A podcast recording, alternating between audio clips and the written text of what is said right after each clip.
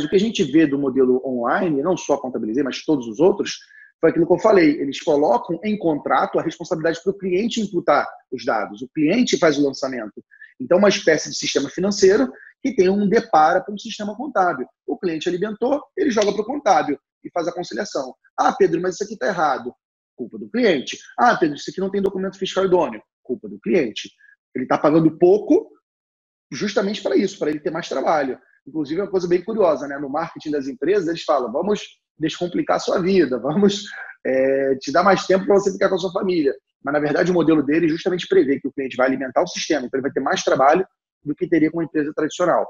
Mas, enfim, é, é, o modelo é esse, coloca-se aí para o cliente alimentar as informações e o contador fazer a parte das declarações, sempre colocando a responsabilidade sobre o, cliente. Imagina só uma empresa com 10 mil clientes, e 200 funcionários, você não tem tempo para você analisar lançamento por lançamento, não tem tempo para auditar cada documento. Então, o modelo de negócio deles é assim e o cliente está pagando o preço, né? O preço menor que ele paga, ele toma um risco maior.